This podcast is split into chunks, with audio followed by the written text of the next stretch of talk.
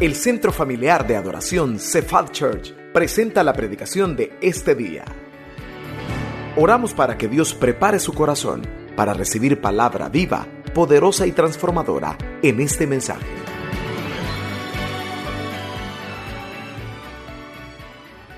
Todos tenemos alguna carga sobre nuestros hombros.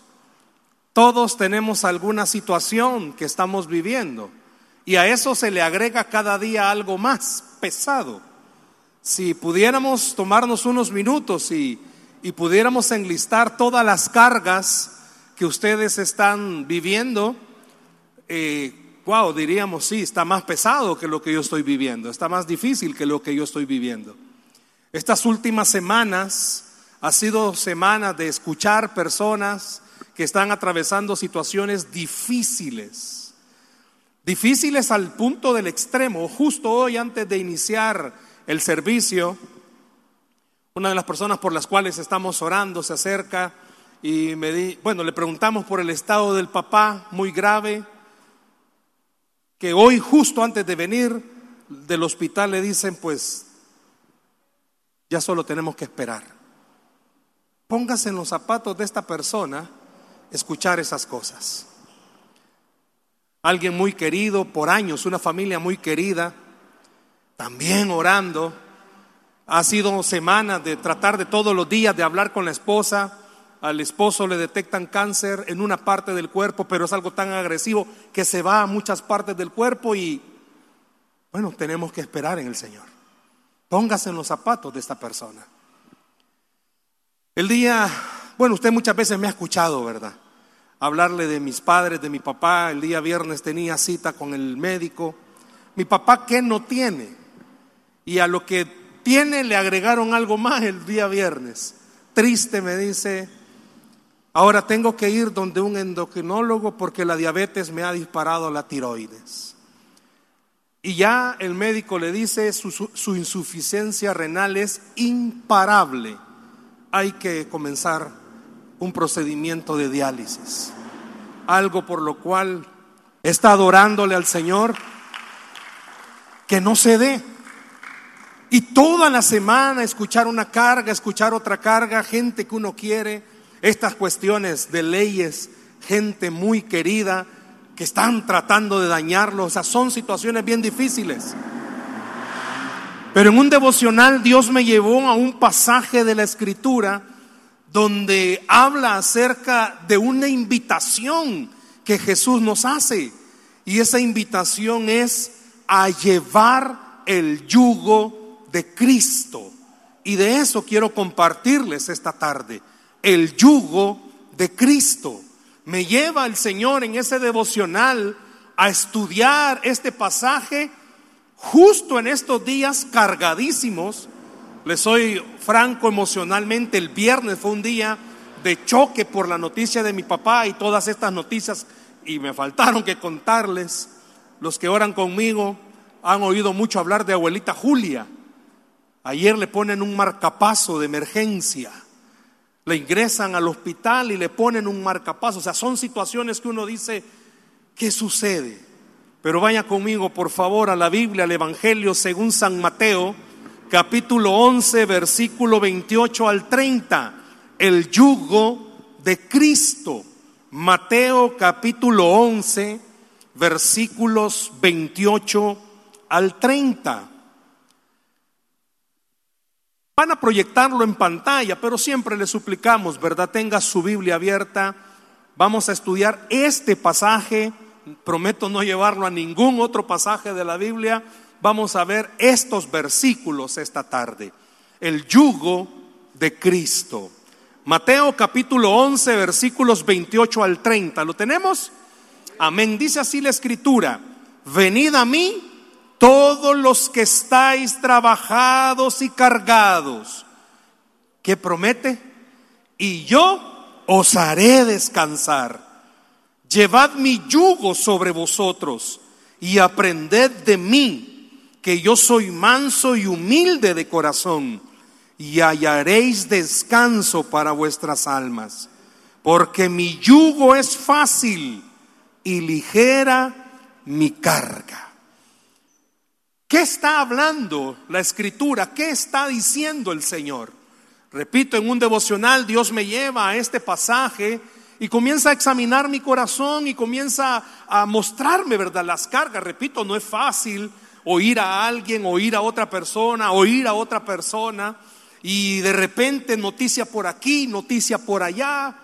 Hay un servidor también de la iglesia que su mamá se cae, se quiebra el fémur y en el mismo hospital le descubren COVID y la meten al hospital El Salvador con el fémur quebrado y con COVID. Cargas que uno se pregunta, bueno, ¿y qué pasa? ¿Qué sucede con todas estas cosas? Qué interesante cuando nos podemos detener y Dios me llevaba a pensar esto. Uno llega a tomarle tanto cariño y tanto aprecio a todas las personas con las que uno se relaciona que lo llega a sentir nuestras propias cargas. Oro por las personas, hablo con las personas y al oírlas, oro al terminar y le digo, Señor, tú los estás viendo, tú sabes esta situación. Y él me hacía reflexionar en este pasaje. A usted Dios lo está viendo cuando está orando. A usted Dios lo está viendo cuando está atravesando esta situación difícil. A usted Dios lo está observando, eh, observa su actitud, su comportamiento cuando están comenzando a, salir las cosas en una forma descontrolada. Dios lo ve, Dios está en la par suya. Pero la pregunta es, ¿cuántos de los que estamos acá verdaderamente encontramos refugio en esas palabras que están en la escritura? Yo siento que llega un momento en mi vida donde leer la escritura ya no solamente es, quiero leerla porque quiero aprender de ella. Soy maestro de Biblia, soy maestro de instituto bíblico donde van personas queriendo estudiar para poder servir como pastores. Soy maestro en instituto bíblico, ya tengo casi 14 años de estar en los institutos bíblicos. Y tengo que leer para saber cuando preguntan, cuando esto y lo otro. Pero justo estos días Dios me hacía y me ministraba y me decía, ok, pero tienes que leer la Biblia ya no para saber, ya no para contestar, tienes que leer la Biblia porque ahí, solo ahí, vas a encontrar el refugio que tu vida está y va a necesitar. La pregunta es, ¿y usted? tengo que leer el versículo de hoy porque no, me he propuesto leer la Biblia en un año. Pero la pregunta es, ¿le está ministrando a su corazón ese versículo que leyó esa mañana? Abrió su Biblia con el deseo de que la promesa que estaba ahí rebotara en su corazón y le hiciera recordar, enfrente lo que enfrente, esté pasando por lo que esté pasando, hay una promesa de victoria de parte de Dios para sus hijos.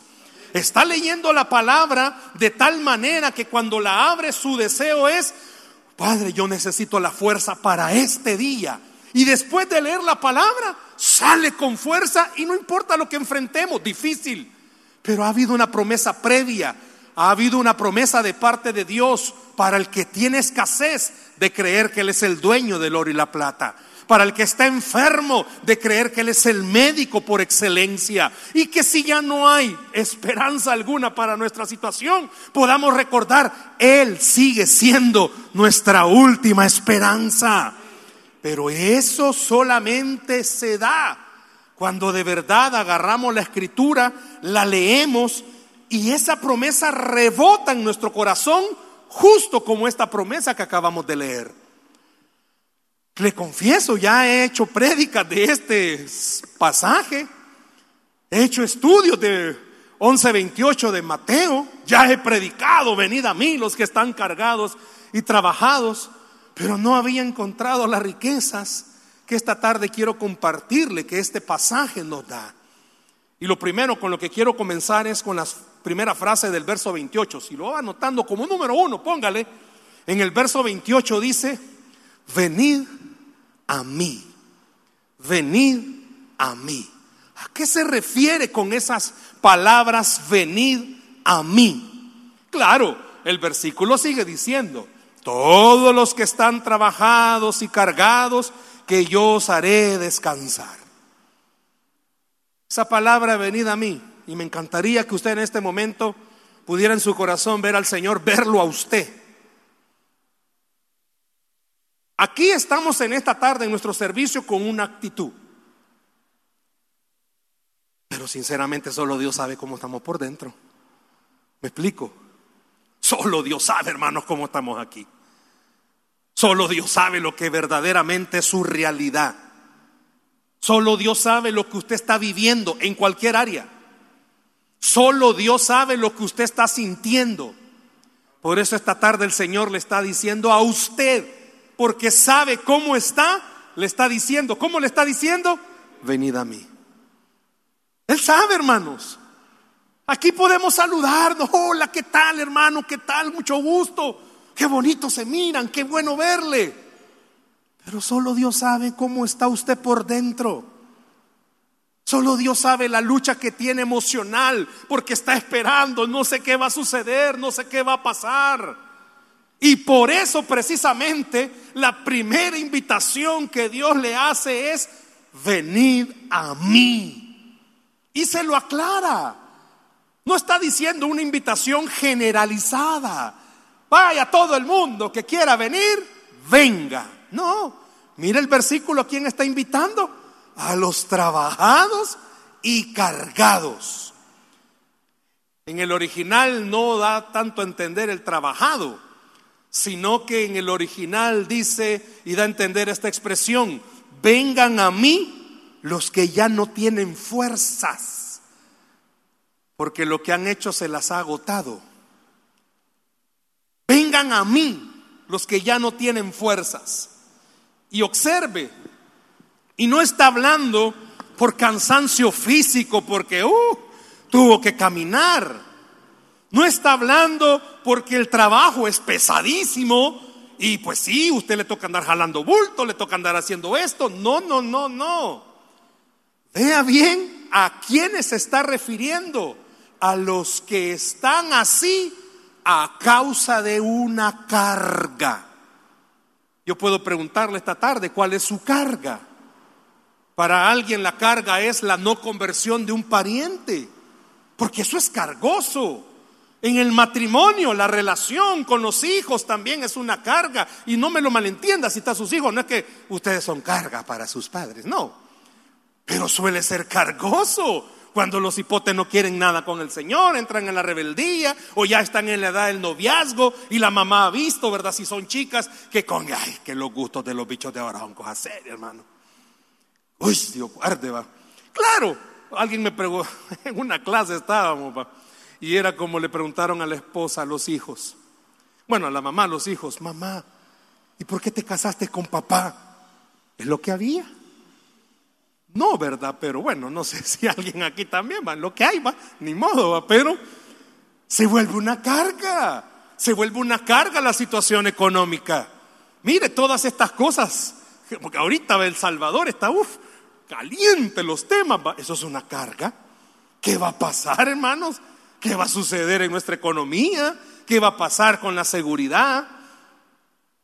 Donde vivimos, estábamos oyendo que el transporte de microbuses había sido suspendido por unos tantos días, porque les estaban doblando la renta, y no del lugar donde alquilan el lugar, usted me entiende a qué renta me refiero, ¿verdad? Ese es nuestro país. No puede poner a alguien un pequeño negocio porque ya rápido le caen. Son cargas que uno tiene. Cargas en el trabajo. Porque qué trabajo no está ahorita donde se escuche de recortes que el presupuesto no da. Porque la situación económica está difícil. Son cargas. Y quizás aquí hay papás que se cargan por los hijos, aunque los hijos ya están casados, pero se carga. Por eso dice y aclara, vengan a mí los que están cargados. Yo pudiera preguntarle esta tarde cuál es su carga. Hablaba con alguien también esta semana y su carga es una adicción. Esa es una carga. Es una carga para cualquiera que está viviendo a través de una adicción, el luchar, el vencer eso, el ya no volverlo a hacer. Podemos poner muchas, pero en este versículo 28 hay una pequeña invitación. Venid a mí. Y aclara a quién tiene que ir. Aclara a dónde tiene que ir. Y de al nomás leer el versículo 28, solo ahí hay una invitación. Usted ya no puede, venga Jesús. Eso es lo que está diciendo, venga Jesús. Pero ¿a qué va? Y ahí se lo dice, porque le va a hacer descansar. Ya vamos a ver a qué se refiere con esto de hacernos descansar. Vamos al versículo 29. Vea la primera, bueno, una de las palabras con las que comienza el versículo 29, número 2, dice, llevad mi yugo. Vea el versículo 29, así comienza, llevad mi yugo. Le puedo preguntar, yo sé que esto usted me va a decir, hermano, si esto es más sabio que esto ya lo sabemos, ¿sabe qué es un yugo? Tengo la, bueno, tenemos la foto de un yugo. Quiero que vea, por favor.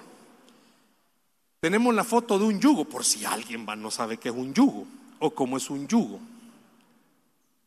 En ningún momento el Señor nos dijo vacas ni bueyes. Pero eso es un yugo. El yugo es esa, por así decirlo, esa carga, esa, esa, ¿cómo podría llamarle? Ese madero que ponen arriba de dos bueyes que tiene un propósito. ¿Y cuál es el propósito de ese yugo? Gracias Fíjese bien, cómo este versículo, volviendo al versículo, Jesús dice, llevad mi yugo, ¿cómo dice, perdón? Sobre vosotros. Deténgase ahí, solo ahí me voy a quedar. Llevad mi yugo sobre vosotros. Es una carga. Para el animal, para la bestia que lo está jalando, es una carga. Pero sabe que esa carga tiene una función y la función es que entre dos puedan llevar ese madero para que lo que van a cargar sea más liviano y no les pese.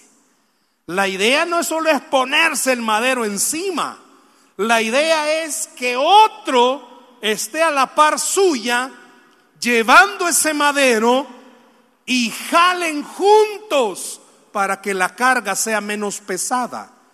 Y la pregunta que le quiero hacer es, si el Señor me está diciendo, puede hacerlo bien personal, ¿verdad? Si el Señor me está diciendo a mí que me ponga el yugo y se necesitan dos, ¿quién va a ir al otro lado? ¿Quién cree que va a ir al otro lado? Ahí lo está diciendo, llevad mi yugo. Jesús le está diciendo, ponete a la par mía, que te voy a ayudar a jalar, que te voy a ayudar a llevar esa carga que tú tenés. Y ahí me enseñaba el Señor esto. Muchos de nosotros muchas veces todas las pruebas que tenemos queremos llevarlas nosotros. Y por eso nos frustramos nos ha pasado algo y andamos viendo quién nos ayuda. Porque en la desesperación vamos allá, vamos acá, le hablamos a fulano, le hablamos a Mengano. En la desesperación queremos arreglar las cosas ya. Pero Jesús nos está haciendo una invitación y nos dice, ey, ey, ey, vengan a mí y hagan algo. Lleven mi yugo porque yo voy a ayudarles con sus cargas yo voy a hacer que esas cargas sean menos pesadas para ustedes. Cuando dice ponernos el yugo de Él, ¿sabe qué está diciendo? Déjense ayudar por mí. Ustedes más los que hasta se pueden enfermar con ese problema que les ha parecido. Pero si se dejan ayudar por mí, les aseguro algo. Dijo en el versículo 28, los voy a hacer descansar. He estado, como repito, orando y el Señor cuando veía este pasaje me hacía esa reflexión y me decía, ok, es difícil para uno. ¿Cómo hacer? Si es pesada esa noticia, es difícil estas cosas que les he comentado. Pero es ahí donde aparece el Señor invitando a cualquiera que esté esta tarde atravesando algo y le está diciendo, lleva mi yugo, déjame ayudarte. Tú sola no vas a poder, pero si me dejas ayudarte, las cosas van a ser diferentes. Y no está diciendo, por favor, escuche esto. Cuando hizo la invitación, venid a mí Y cuando dice, lleven mi yugo, no dice no vas a tener cargas, no dice no vas a tener problemas, no dice no vas a tener dificultades, no. Si ya le dije para qué sirve el yugo, ¿para qué sirve el yugo? Para jalar algo pesado.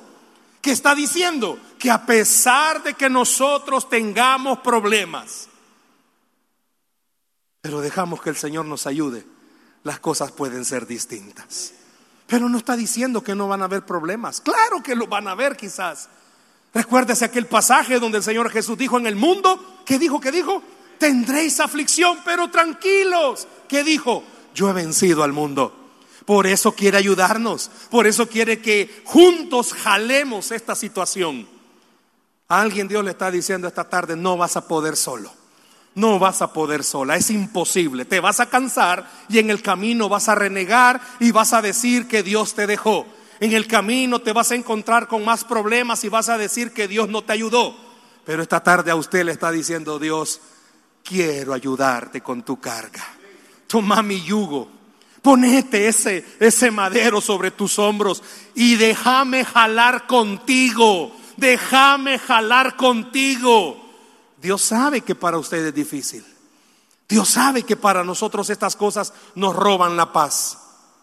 ¿Qué cargas y aquí podríamos poner una serie de listas de cosas que nos cargan a diario, en lo laboral, en lo familiar, financiero, en el tráfico. ¿Qué cosas nos están agobiando, nos están desgastando? Se nos oye, hermano. No sé si usted mismo se ha puesto a oírse, va, pero se nos oye. Se oye el tono de voz, el timbre de voz cuando usted está mal, cuando usted está pues sí, desesperanzado. Se nos ve, hermano, en el rostro. La gente que nos conoce, que es cercana a nosotros, sabe que algo nos está pasando. Cuánto no más el Señor que está en el trono. Sabe cómo está usted. Sabe que esa situación es desesperante por más que usted haga, por más que usted hable, por más que usted platique, por más que pida consejería, por más que pida ayuda. Es desesperante. Por eso esta tarde el Señor le está diciendo a usted, ponete mi yugo una vez más nos dice, ponete mi yugo, te voy a ayudar a jalar esa carreta. No le diga la, está la par suya carreta, pero Dios le va a ayudar a jalar ese peso que usted está jalando solo. Ha buscado ayuda y se ve que las puertas se cierran. Pero esta tarde Jesús le está diciendo a usted, te voy a ayudar a jalar ese peso y las cosas van a ser distintas. ¿Por qué? Vuelve a decir algo. Escuche por favor, no voy a adelantar, pero vuelve a decir algo en este versículo. Promete descanso.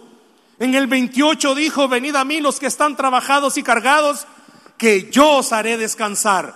Y en este también vuelve a decir, lleva mi yugo y te voy a dar descanso. ¿Hace cuánto no descansa de esta situación? ¿Hace cuánto, honestamente, usted no puede dormir o se despierta? No come, anda desanimado y no está diciendo que al dejarle nuestros, nuestras cargas o ponernos el yugo de él, ya no van a haber problemas. No, eso no está diciendo. Está diciendo que a pesar de que sigan los problemas, no nos va a dejar solos y va a jalar con nosotros. Por eso Él dijo, estaré contigo todos los días hasta el fin. Y una vez más está prometiéndole a usted y a mí ayudarnos con estas cargas. Fíjese esto.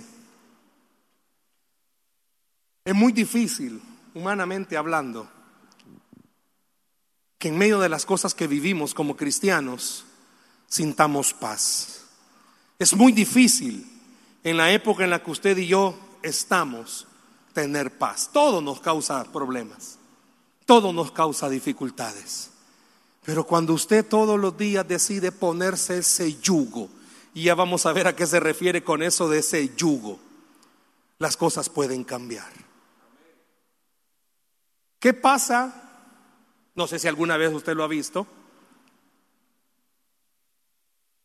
Pero si pone a dos bueyes jalando el yugo, si se detiene uno, ¿qué pasa? Se detiene el otro. ¿Qué pasa si se detiene uno? ¿Se detiene el otro? Se detiene el otro.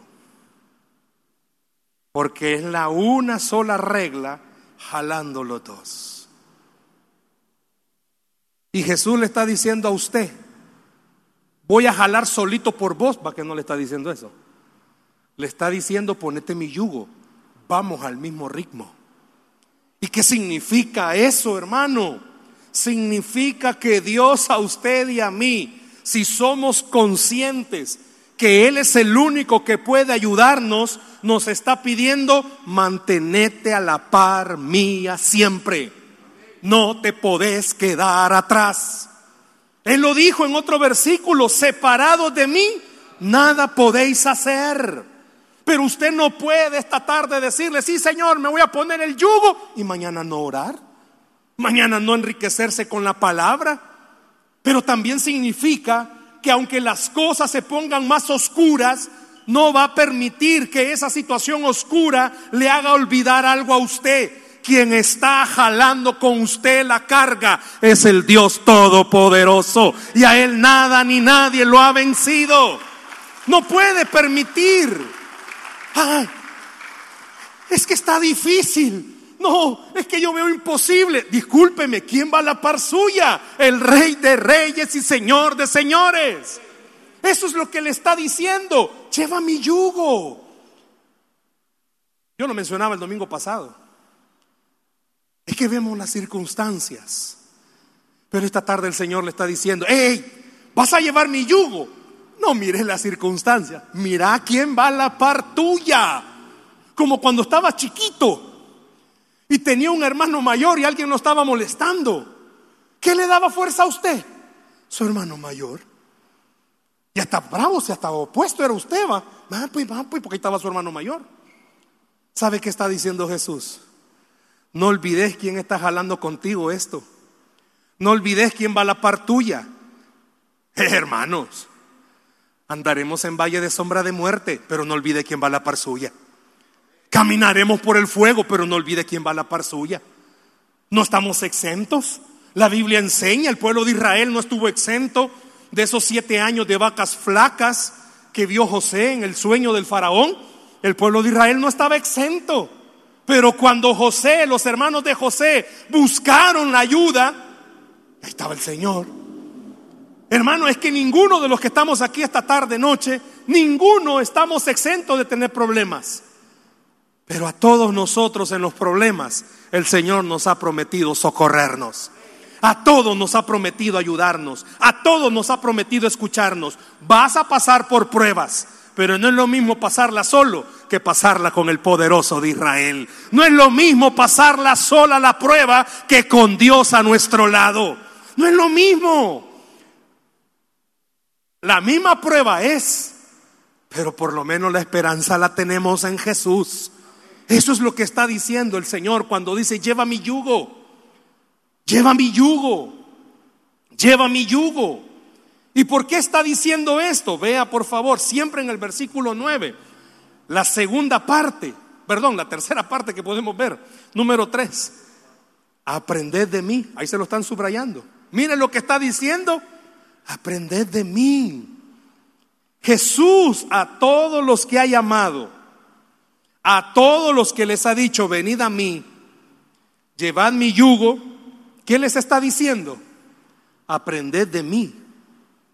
Y la gran pregunta es, ¿y qué quiere el Señor que aprendamos de Él?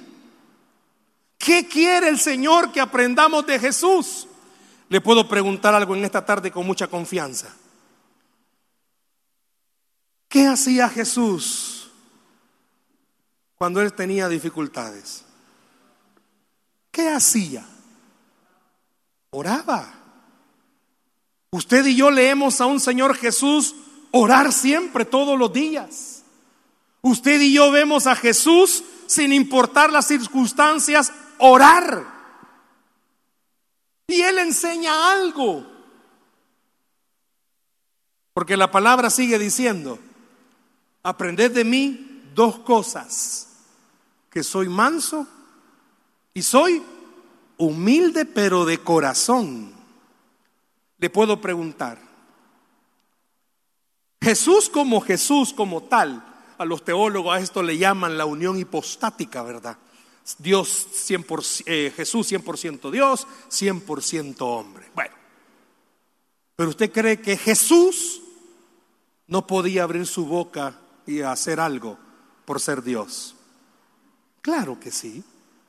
Llegaron a traerlo con Judas. ¿Y usted cree que Jesús no pudo haber dicho algo para que bajaran ángeles y lo defendieran? Claro que sí. ¿Usted cree que cuando lo andaban persiguiendo, él tuvo que salir, ¿verdad? Él no pudo decir algo para que Dios enviara ángeles y detuvieran todo eso. Claro que sí. Pero ¿qué hacía Jesús? Enseñar que la única solución siempre para cualquier situación es buscar a Dios. No hay otra razón. Sin importar lo que a Jesús le pasara, siempre oraba. Por eso dice, aprendan de mí. No, no, no, yo puedo con esto. No, hermano, usted y yo no podemos, pero Él sí puede. Entonces busquemos al Señor. No, no, no, hay que buscar otra opinión. Está bien, pero busque la primera opinión, que es la del Señor. Jesús dice, aprendan de mí. Ya no dijo que llevemos sus cargas, perdón, su yugo, ok. Pero ahora dice, ok, aprendan de mí, que soy manso y humilde de corazón. Y él siempre ante cualquier situación buscaba el rostro del Señor. Con cariño quiero decirle esto. Las pruebas van a venirle al recién convertido o como al que ya tiene 40 años de cristianismo. Las pruebas van a venirle al que acaba de aceptar a Jesús como a un gran predicador. Hace poco, el viernes, estaba leyendo, hay un escritor, Max Lucado, no sé quiénes de ustedes lo han, lo han escuchado, Max Lucado. Pues se me va el nombre, que lo que fue lo que le encontraron el viernes, pero es algo, es como, llamémosle así, una... Ah, es algo que tiene en la vena como que fuera una burbuja de aire, ahí me ayudan, y que puede irse al cerebro y matarlo de un solo. Existen tantos predicadores que usted conoce que Dios les ha permitido pasar por pruebas, así como recién convertidos. ¿Qué estoy diciendo? Que las pruebas son para todos, hermano. Señor, ¿y qué pasa? ¿Por qué esta escasez? Si yo te yo diemo, yo ofrendo. Aprende de mí. Que yo era el rey de reyes y señor de señores y no tenía dónde poner mi cabeza para dormir. ¿Me escuchó? Por eso dijo, aprendan de mí. No, no, no, esto no me puede estar pasando a mí. Si yo sirvo aquí, sirvo aquí, sirvo allá. Discúlpeme, pero él lo andaban siguiendo, siendo el rey de reyes. Y siempre hacía lo mismo, sin importar su situación, siempre oraba. Y a alguien Dios le está diciendo esta noche, tenés días de no orar. Y es ahí donde se encuentran las fuerzas que usted y yo no tenemos. Es ahí donde se encuentra la paz que usted y yo no logramos encontrar. ¿Y sabe cuál bueno, ese madero, ese yugo es, eh, tiene cierto peso. Y estudiando un poco, sabe a qué cierto peso se refiere. Y es algo que a lo, largo de la Biblia lo vemos. ¿Sabe cuál es la carga de llevar el yugo de Cristo? Tener paciencia, hermanos. Y reconocer algo, que en la vida espiritual algo que es demandado todos los días es paciencia. Muchas veces lo he mencionado, el Salmo 40. Al inicio del Salmo 40 vemos a un David desesperado porque su situación lo está asfixiando, pero vemos terminando el Salmo 40 a un David alabando a Dios, pero en ninguna parte del Salmo 40 vemos que la situación de David cambió. ¿Sabe qué cambió? David.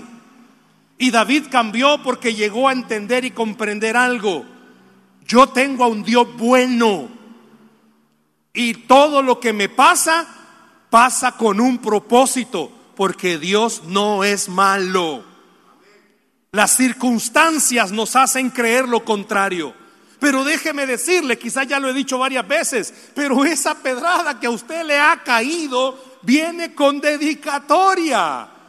Porque Dios lo ha permitido para que usted tenga paciencia y pueda recordar algo. Dios como su Dios, no hay otro Dios. Y solo Él puede ayudarle a salir de esa situación. Deje que el Señor se glorifique. Deje que el Señor se manifieste. Por eso Jesús dice, aprended de mí. ¿Y qué voy a aprender? Que Él es manso y humilde de corazón. Y Él puede reconocer, Jesús lo pudo entender algo, en la tierra ni una hoja se mueve si Dios no lo permite. Quiere decir que la situación que está pasando ahorita usted ya va a pasar. ¿Por qué lo dice, hermano? Así es el Dios que tenemos en la Biblia. Esclavo su pueblo, después fue libre. Siete años de escasez, siete años de bendición, sufrimiento y luego tranquilidad.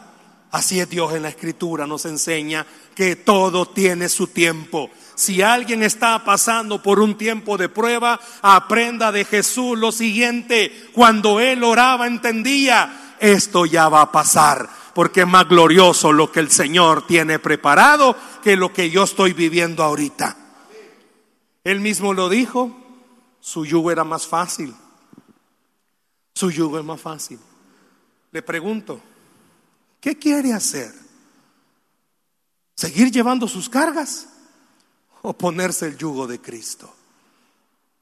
Vea la cuarta parte de ese mismo versículo. Si usted y yo hacemos todo esto, mire que nos vuelve a decir otra vez, hallaréis descanso para vuestras almas. Le puedo preguntar honestamente, ¿cuántos quisieran ya descansar de la prueba que están viviendo? Yo soy uno, hermano. Yo ya quisiera, ya, Señor, ya.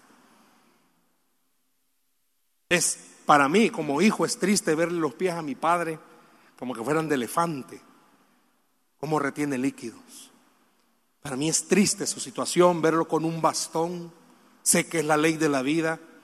Es triste.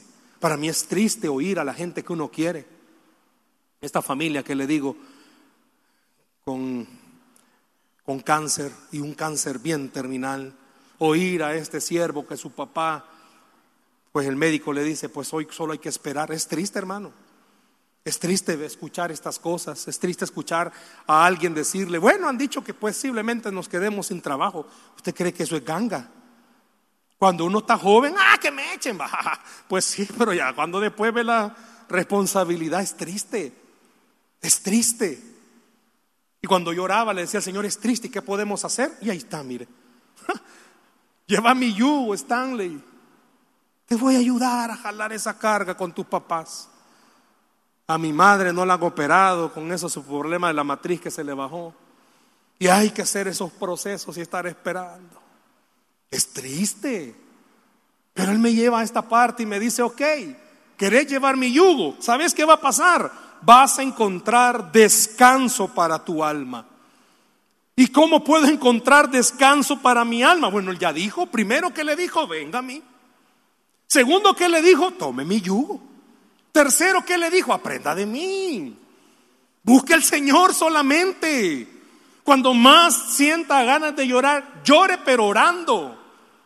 Pero no llore para, ay, sí, estoy solo. No, llore creyendo algo. Bienaventurados los que lloran, porque ellos serán consolados.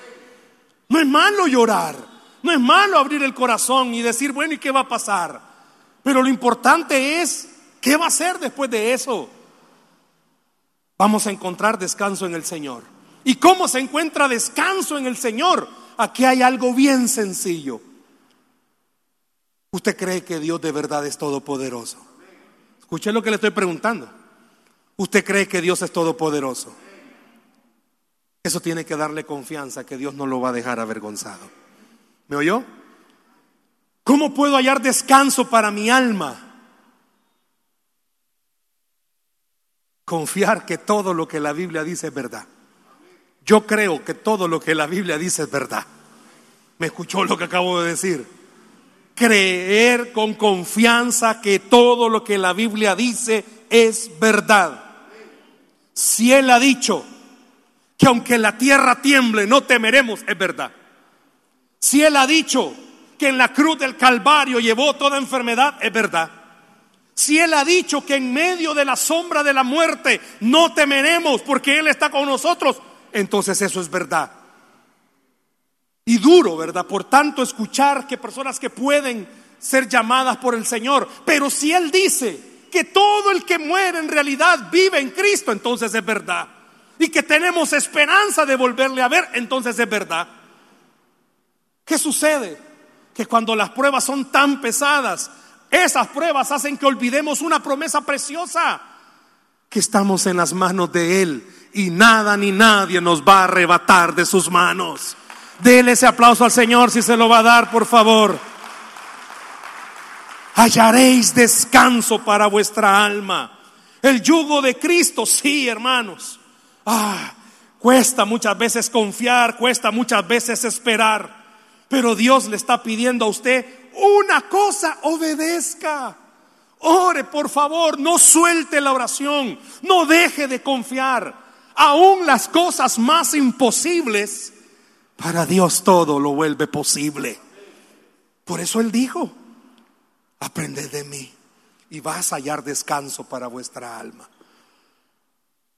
Le confieso, después de haber meditado en este pasaje, no es que ese fue el problema, no, si hay los problemas ahí están todavía, hermano. Justo antes de venir me vi los pies de mi papá y estaban hinchados. Mi mamá todavía no la han operado, ahí están los líos todavía. Mis ojos pudieron ver los problemas, pero mi corazón pudo ver y entender algo. Él sigue sentado en el trono.